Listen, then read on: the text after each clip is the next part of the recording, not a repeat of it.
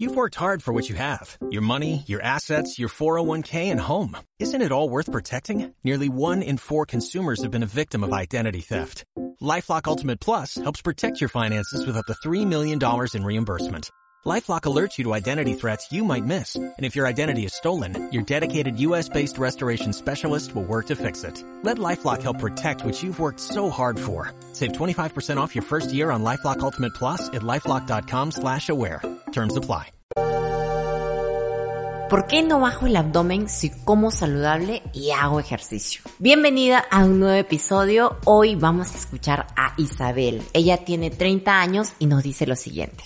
Hola, soy Isabel Castro, tengo 30 años de edad y soy de Ecuador. Realmente mi propósito ha sido bajar la grasa corporal, sobre todo de mi abdomen, ya que yo tengo dos bebés y tengo mucha flacidez. Vivo comiendo saludable, no consumo azúcar, nada procesado, todo lo hago yo, pero realmente no he visto grandes cambios. Ahí sigo con lo mismo, lo mismo lo mismo, en mis mismas medidas. Yo tengo de cintura 85 y realmente yo consumo bastante proteína, suficiente ensaladas y menos carbohidratos. Y hago ejercicios con pesa, pero no veo resultados.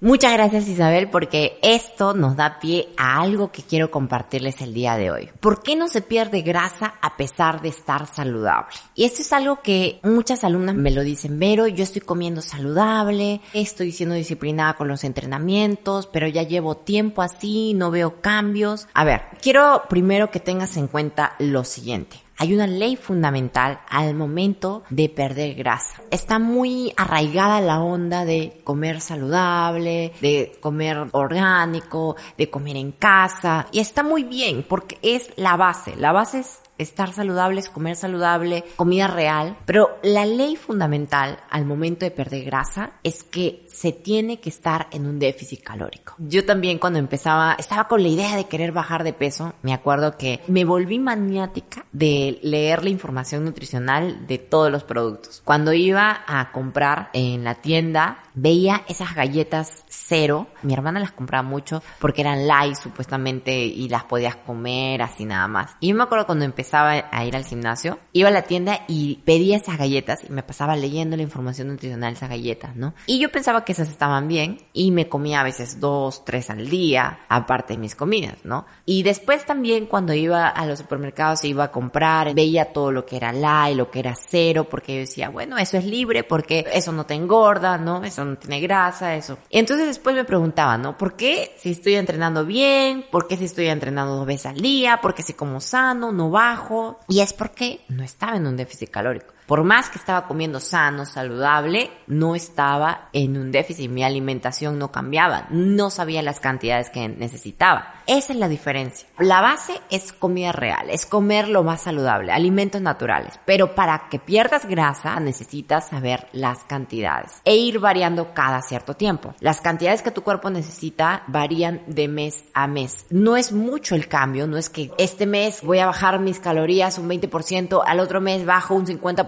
no, es progresivo. Y mientras menos sea la progresión, es decir, si bajas tus calorías un 20% y el otro mes, digamos que también un 20%, al otro mes quizás un 10%, está muy bien. Entonces, lo primero que tienes que saber es conocer los requerimientos de tus macronutrientes. Después de saber el déficit calórico, es decir, la cantidad de calorías que necesitas, repartidos en macros, en proteínas, carbohidratos y grasas. Cumplir con tus requerimientos de proteína, pero también necesitas conocer la cantidad de carbohidratos porque los carbohidratos no son los malos de la película, son los que nos dan energía. Entonces necesitamos saber la cantidad necesaria porque sin energía no podemos esforzarnos para hacer los ejercicios ni tampoco tenemos buena actitud en nuestro día a día para mantenernos disciplinadas. Entonces por eso es importante. Entonces conoce los requerimientos de tus macros, cuánto comer es muy importante. Y lo siguiente que también te va a ayudar a estar en un déficit calórico es la progresión cuánto nivel de esfuerzo más le pones a tus entrenamientos. Si al inicio estabas haciendo tus rutinas con peso corporal, te resultaba difícil, pero luego ya tu cuerpo se adaptó y ya te resulta más fácil, pero te gusta hacerlo, entonces ya no te esfuerzas por hacer más peso o más repeticiones, simplemente sigues haciendo lo mismo. Necesitas llevarlo a otro nivel. Puedes hacerlo con mancuernas o con implementos, Cuando ya te vuelvas fuerte y ya dominas eso, te resulta ya sencillo hacer esa rutina, yo sé que te gusta, pero necesitas esforzarte un poco más. Lo que hace que veas progreso es que lleves a tu cuerpo a lo máximo, que puede ser con más peso, más resistencia, más repeticiones. El cuerpo es muy inteligente, se adapta muy rápido. Lo que te costaba ayer, quizás hoy ya tu cuerpo se adaptó, ya te volviste fuerte, ya es como que ya fácil. Y allí no va a haber tanto cambio. Me dejo entender. Primero, conoce los requerimientos de tus macros. Esto es algo que ya lo he dicho en un capítulo anterior. Lo que no puedes medir no puedes progresar. Si quieres progresar en tu definición, necesitas comer las cantidades necesarias, ser muy disciplinada en eso, en las cantidades, por lo menos unos tres meses. Luego, si has logrado ya tu meta, te puedes mantener y luego quizás empezar otra vez un proceso de definición. Lo siguiente es tener un plan en el cual